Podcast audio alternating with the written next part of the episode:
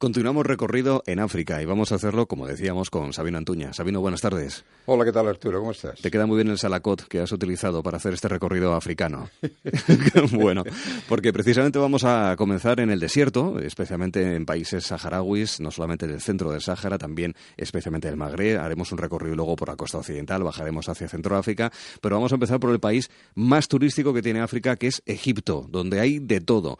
Hay sitios muy interesantes y otros a lo mejor menos conocidos de los que tú nos vas a salvar, Sabino. Bueno, la verdad es que Egipto, mm, yo siempre digo que si un tipo no ha estado en Egipto no se puede llamar viajero. O sea que cuando una persona ha visitado pues 30, 40 países, Egipto tiene que estar incluido. Claro. Así que si un día quieres saber quién es viajero, tú le dices, ¿has estado en Egipto? No, pero he estado no sé qué. No, fuera, el siguiente. factor que eh, determina si uno es viajero o no. Eh, es más, yo diría que a Egipto tiene que ir gente pues con una cierta edad, por lo menos yo diría que casi 40 años. ¿Por? Es muy curioso, porque en Egipto hay que ir a escuchar, hay que ir a ver, hay que ir a observar. Eh, hay que tener interés en la cultura ancestral de hace 5.000 años, hay que ver lo que se ha construido, esa arquitectura, eh, cómo se han ido desarrollando los pueblos, eh, la evolución que ha tenido pues las religiones, que ha tenido esa arquitectura que mencionaba antes. Es decir, es un país para aquellos que quieren saber lo que hizo el hombre eh, hace 5.000 años. ¿Hay que ir algo documentado? Por supuesto. A Egipto hay que saberse la lección un poco. Porque, a veces que a lo contrario mejor... arranca uno de cero. Entonces son países que ya tienes que tener una idea pues un poco de los faraones, de, un poco de lo que hicieron algunos faraones por lo menos y tal, dinastías y tal. Y entonces, pues claro, sobre esa base, como el que va a un país a estudiar mi idioma, pues es mejor que se sepa es más sencillo, idioma, porque se arranca de cero mal asunto, ¿no? Total que entonces ya estamos, que hay que ir a Egipto por encima de todo. Eh, hay que ir, eh, yo creo que no hay que ir a una edad demasiado joven porque no se puede apreciar lo que tiene Egipto, que es incalculable. Y además habría que ir quizá pues eh, en noviembre, diciembre, enero y febrero, porque el resto del año es, sofocante. Yo sofocante y masificado. sacar un poco las vacaciones al que tenga ya preparé varios en septiembre. No, que se vaya, va a pasar un poco más calor de la cuenta. Puede ser un, viaje, un buen viaje de jubilación o de prejubilación. Eh, ya se tiene edad y se tiene más tiempo. Sí, yo creo que sí. Y, sobre todo, pues lo que hay que hacer es madrugar mm. mucho. Que levantarse muy temprano porque hace un calor sofocante. Aun esos meses que he señalado yo hace un calor sofocante. Entonces, hay que levantarse temprano, acostarse pronto eh, y, claro, ver las cosas hasta las 11 de la mañana, a las 10 de la mañana, porque a partir de esas horas ya no hay que no aguanta. Hasta las 6 de la tarde y 5 o 6 horas. Recuerdo el caso de Irak, que cerraban hasta los bancos. En Irak, ya en el mes de mayo, los cerraban a las 10 y media de la mañana. Por el calor. Y no los abrían hasta las 6 de la tarde. Bueno, pues es una cosa parecida, ¿no? Entonces, bueno, tanto la, la inmensa cultura, la profundidad de la cultura, las tradiciones, ¿no? La arquitectura, pues hace que haya que ver, hay que ver todo el país. O sea, Egipto no, no es aquello de decir, bueno, pues estuve en Andalucía, ya conozco España. No, pues estuve en Abu Simbel en la presa de Asuán y no puedes conocer, conocer Egipto, ¿no? Entonces te tienes que recorrer el Nilo desde abajo, no sé, desde Dendera y subir hasta, hasta, pues no sé, hasta la misma presa de Asuán, ¿no? Y pasando, pues, supuestamente por... Dendera, que es el delta. Dendera, el delta del Nilo. Que, no denderas, hombre. No, no, ya, ya. Supongo. no, no, no llega al delta. No, no, no, que va. El delta está más lejos. El delta ya es la zona de Alejandría y tal, que hay que visitarla. Hay que visitar el faro de Alejandría, el nuevo faro de Alejandría, hecho con un ángulo de 22 grados 23 minutos, que simula un poco el ángulo que tiene el eje de la Tierra mm. con relación a la vertical en el trópico de Cáncer. Es, es muy interesante esto. Es, es un poco la oscilación que hace la Tierra la máxima oscilación que está en el trópico de Cáncer el 22 de, junio eh, y que va cambiándola, ¿verdad?, a lo largo del recorrido que hace al Sol y que además contra lo que la gente piensa es precisamente en verano, es precisamente cuando está la Tierra más cerca del Sol, cuando estamos en invierno, hmm. no cuando estamos en verano. Pero bueno, es una historia un poco más complicada. Vale, el faro de Alejandría. Una cuestión, del ángulo, una cuestión del ángulo del Sol. ¿Por dónde pues empezamos la ruta? Bueno, yo creo que lo que haría sería arrancar, mm, pues, ni lo arriba, ¿no? Eh, empezando lo más abajo posible, eso ya depende un poco de las posibilidades de cada uno, de, yo diría un poco de lo que haya en el mercado en cuanto a ferries y tal, ¿no? E ir subiendo, deteniéndose lógicamente en Luxor y visitar el Valle de los Reyes y de las Reinas y Karnak y después ir remontando, remontando y viendo cosas, pasar algunas cruzas y llegar a, pues, a la presa de Asuán, llegar hasta el final y después hay que, hay que volar hasta Gusimbel, porque es una maravilla, son unos colosos allí. Son los que tuvieron que desplazar porque para hacer el pantano, para hacer el lago Nasser, tuvieron que levantarlos a una zona. Yo, leí una, con todo detalle un, un, artículo muy técnico y se veía cómo numeraron las piezas, las cortaron y fueron pasándolas. Fue una, fue una obra de. Una empresa italiana, fue quien lo hizo. tremendo, sí, una empresa italiana. Entonces, bueno, yo diría que hay que hacer todo eso, ¿no? Em, lo decía yo ver Alejandría y allí algunos castillos, unas playas, eh, el faro, y después aquí es el canal de Suez. Eh, bueno, hay que decir que el canal de Suez no es el canal de Panamá. La gente tiene que saber que el canal de Suez pues es simplemente una zanja muy grande que se ha abierto entre el Mediterráneo y el Mar Rojo. Afortunadamente para los egipcios y para todo el mundo occidental, pues eh, el nivel del mar Mediterráneo es el mismo que el Mar Rojo, con lo cual ha bastado con hacer una zanja. No es tan complicado como en Panamá. Claro, una zanja, simplemente una zanja muy ancha, a lo mejor de 150 metros, Mm, tenía que haber hecho más profunda porque ahora se está viendo que los grandes eh, petroleros, sobre todo, no, pasan. No pueden pasar, no. Tiene que dar vuelta por el cabo de, Buena Esperanza, mm, bueno, por el cabo de, de Agujas, que es todavía más al sur que Buena Esperanza, pero siempre se habla de Buena Esperanza. Y, claro, sin embargo, el, eh, el, Canal de Panamá es quizá una de las obras mayores de ingeniería del mundo, ¿no? El de Suez.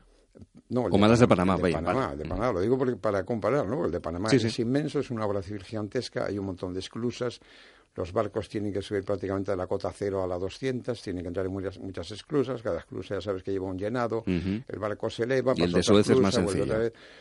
Y, bueno, pues hubo miles de muertos porque había el famoso dengue, una especie de malaria que, que causaba estragos en, los trabajadores. No, entonces el de Suez es, de risa, es, como una zanja muy ancha y ala, y que pasa el agua. Bueno, como de todas formas es estrecho, como caso curioso, pues digamos lunes, miércoles y viernes se sube para arriba. ¿Ah, sí? Y martes, jueves y sábado se va para abajo, porque no caben subir y bajar a la vez. Ah, se organiza muy bien. Sí, sí, es muy curioso, ¿no? Entonces, bueno, ahora me acuerdo de una historia que me pasó visitando en mi quinto viaje a, a Egipto, que tomen nota los que, los que tienen que ir a Egipto, porque no se puede ver todo en un viaje. Claro. Yo estaba tranquilamente en el talud de tierras del canal este de Suez que describía, ¿no? Y estaba ahí tranquilo y, y, tengo que hablar de lo que ocurrió dos semanas antes. Yo dos semanas antes estaba en Djibouti, es un sitio donde no hay que ir, así como Egipto hay que ir. Es como la salida al Mar Rojo al sur, más o menos. Eso, está pegadito a lo que se llama el estrecho de Bab el Abab, que Bab quiere decir puerta y Abab me parece que debía ser el nombre de algún turco que, que decidió darle su nombre y tal. Entonces, está enfrente del Yemen.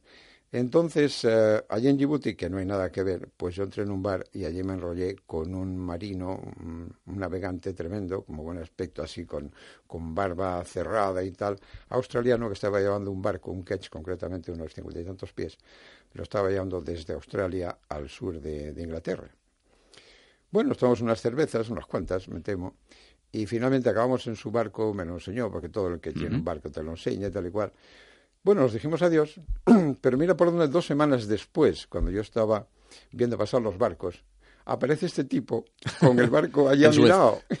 y entonces nos saludamos. ¡Ay, qué bueno! Sí, sí, sí. O sea, como, Lorenz, de, Arabia, que es al final de la película, cuando aparece de repente ahí el hombre medio perdido y ve un barco pasando por el medio del desierto, algo pues así. Es una cosa parecida. Entonces, bueno, nos saludamos muy efusivamente y tal, y el hombre tuvo que seguir rumbo, ¿no? él, era el único tripulante del barco, ¿no? Y bueno, fue una conciencia muy, muy agradable. Muy curiosa, ¿no? Hubo, otras cosas muy bonitas en la conversación con este hombre, porque él había tenido una novieta en, eh, en la isla de Cocos, eh, unos 2.000 kilómetros al norte de Australia y me recomendaba que fuera, que fuera, que fuera. Y bueno, dos o tres años después fui Fuiste. y conocí a su novia. Anda, mira qué bien. y te enrollaste con ella también. Y lo que él nunca supo, bueno, esa parte no se cuenta. Lo que, lo que, lo que él nunca supo, porque yo la vi a ella con un niño de ocho años, porque él, me decía que unos años, hacía unos años que había ido allí, que tenía que ir, que, que se había quedado el tío allí porque habían surgido unos vientos muy fuertes. Primero hay unos alisos, después unas tormentas y tal. Y él se vio obligado a pasar el invierno, se mm. con esta moza, ¿no? que era de origen malayo, una chica muy atractiva. Y bueno, yo tuve que estar ahí una semana porque no había más que un vuelo semanal y, bueno, que, te diga. Total, que bueno, nos vimos y tal y cual y entonces vi el niño que él no sabía que había dejado allí. O sea, ya había tenido un niño que me lo enseñó de unos ocho años, con lo cual debía estar ahí pues nueve años. O, nueve meses y un cuarto de hora, vamos. Él estuvo allí y tal. O sea que, bueno, esa es la historia. Esa es la historia. Oye, que, estamos en Egipto, nos hemos desviado un poco. En fin, teníamos el Sinaí con el monasterio de Santa Catalina, por ejemplo, y otros sitios en Egipto. Sam el Sheikh, ¿no? Que es un balneario donde, desgraciadamente, hace un tiempo un atentado Hay que ir varias veces, no se acaba nunca. Es una visita. Y desde luego el Museo Egipcio del Cairo, es otra maravilla. Lo único es que está tan lleno que tienes que ir con cuidado saltando por encima las piezas. ¿Ah, sí? sí, es que no se cabe. No, tiene, más piezas mm. que, espacio. Vamos a seguir recorrido, dejamos Egipto y nos vamos al Magreb, a la costa norteafricana. Eh, sí, bueno, podríamos, yo creo que casi colocaría Libia junto con Argelia. No, son países, desde luego, eminentemente turísticos para nada, ¿no? Son más bien países para visitar el desierto, sobre todo en el caso de, de Argelia, que es muy interesante, y en el caso de Libia, eh, yo estuve a punto de ir por segunda vez, concretamente el 24 de marzo, que era el día, si recuerdas, era el día que la luna uh, nacía un eclipse sobre, eclipsaba el sol. Sí, sí, es verdad. Bueno, pues concretamente al empezar el desierto de, Libia, yo lo tenía todo preparado para ir, pero no me dieron el visado. Yo había tenido una mala historia unos años atrás, a lo mejor estaba en la lista negra, no lo sé, no me dieron el visado. Y entonces no pude ver ese eclipse que se producía a las diez y cuarto de la mañana en el desierto de Libia. Mm. Se producía antes, como a las diez de la mañana, en el desierto del Teneré, en Níger, y después a lo mejor a las once de la mañana en la Anatolia y a lo mejor a las 12 pues eh, en Kazajstán. Pero de todos modos, oye, hay que ser gran viajero para decir, como hay un eclipse donde se ve bien es en Libia, montarse el viaje para ir allí. ¿eh? Sí, bueno, yo soy un experto. Sí, sí, no sabemos que eres así. Lo mío es una cosa. Bueno, en Argelia hay un yacimiento arqueológico romano, ¿no? Letis Magna, en, se llama, Sí, en Libia. Eh, perdón, en Libia, cierto, sí. Eso es en Libia, sí, sí, muy bonito. Yo, yo pensé que era más bonito de lo que era, porque ya sabes que la fotografía se engaña, pero bueno, sí, hay que verlo, hay que verlo y hay que ver algunas zonas de la costa, de algunos puertos pequeños y tal, y desde luego hay que huir de los pozos petroleros y tal, que son, son horribles, ¿no? Y, yo creo que quizá Argelia es más interesante bajo el punto de vista del desierto y tal. Y después, bueno, yo creo que ya tenemos que entrar en Túnez, ¿no? Vamos allá, sí, sí. Yo no sé qué decir de Túnez porque lo conoce media España, ¿no? Sí, yo también. O sea que... sí, pues yo estuve... o sea, bueno, que Túnez, pues bueno, yo creo que es gente hospitalaria, creo que es un país tranquilo, con un desarrollo mm, turístico, mm, una infraestructura muy aceptable ya, que recibe varios millones de turistas al año que lo que hay que hacer, como siempre, es ir hacia el desierto, que la gente se queda corta, se van... A toser, a No, no, hay que bajar, bajar Bueno, bien, vale, hay que bajar más, claro. Cuanto más se baje, mejor, ¿no? Y bueno, pues eh, después hay rincones bonitos, como ese de Sidi Busaí, con unos colores... Al lado de Túnez capital está Cartago, que bueno, son unas ruinas un poco decepcionantes tal vez. Son falsas y tal, son muy tremendamente falsas, más falsas que Judas. Y después, bueno, te puedes ir también a zonas pues muy, muy, eh, no sé, plagadas de turistas como Hamamet y tal, pero bueno, si las puedes evitar también mejor. Mm, buscamos viajeros, no turistas. O sea que eso es, o sea que eso es un poquitín la cosa. Entramos en Marruecos. Bueno, en Marruecos yo creo que no puedo decir nada que no sepa todo el mundo en España, porque en España se va a Marruecos a 3x4. Yo creo que todo el mundo está en Marruecos y ya ha comprado souvenirs en Marruecos. Hombre, yo recomendaría el Atlas y la zona de Marrakech, a por hacer algo diferente, ¿no? Aparte de que, claro, el norte tiene también mucho interés turístico y mezquitas preciosas, o sea, hay una gran cultura ahí del Islam que es una maravilla, ¿no?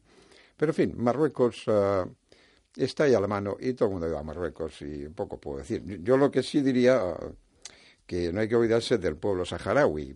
lo mencionamos, sí, señor. El pueblo saharaui, pues eh, yo creo que habría que mandarles un abrazo a ese pueblo, un poco con, con ánimo y con la esperanza de que todo pueda solucionarse para ellos, porque mm. parece que se lo merecen. En España tienen muchísima simpatía por a través de los niños y demás. 12.000 niños han venido este verano. Niños, yo creo que realmente es un pueblo con encanto, con ilusión, con una fuerza tremenda que lucha desde, desde su vida en el desierto, yo creo que están procreando para hacer un pueblo grande, procreando a otra velocidad, no viene mal ejercitarse. Y, bueno, yo creo que hay que darles un abrazo y yo creo que de paso recordarle un poco tanto a los gobiernos de centro derecha o de centro izquierda nuestros, pues que vamos, que ya está bien, ¿no? Que hagan un mm. poco más porque esa gente se merece algo más.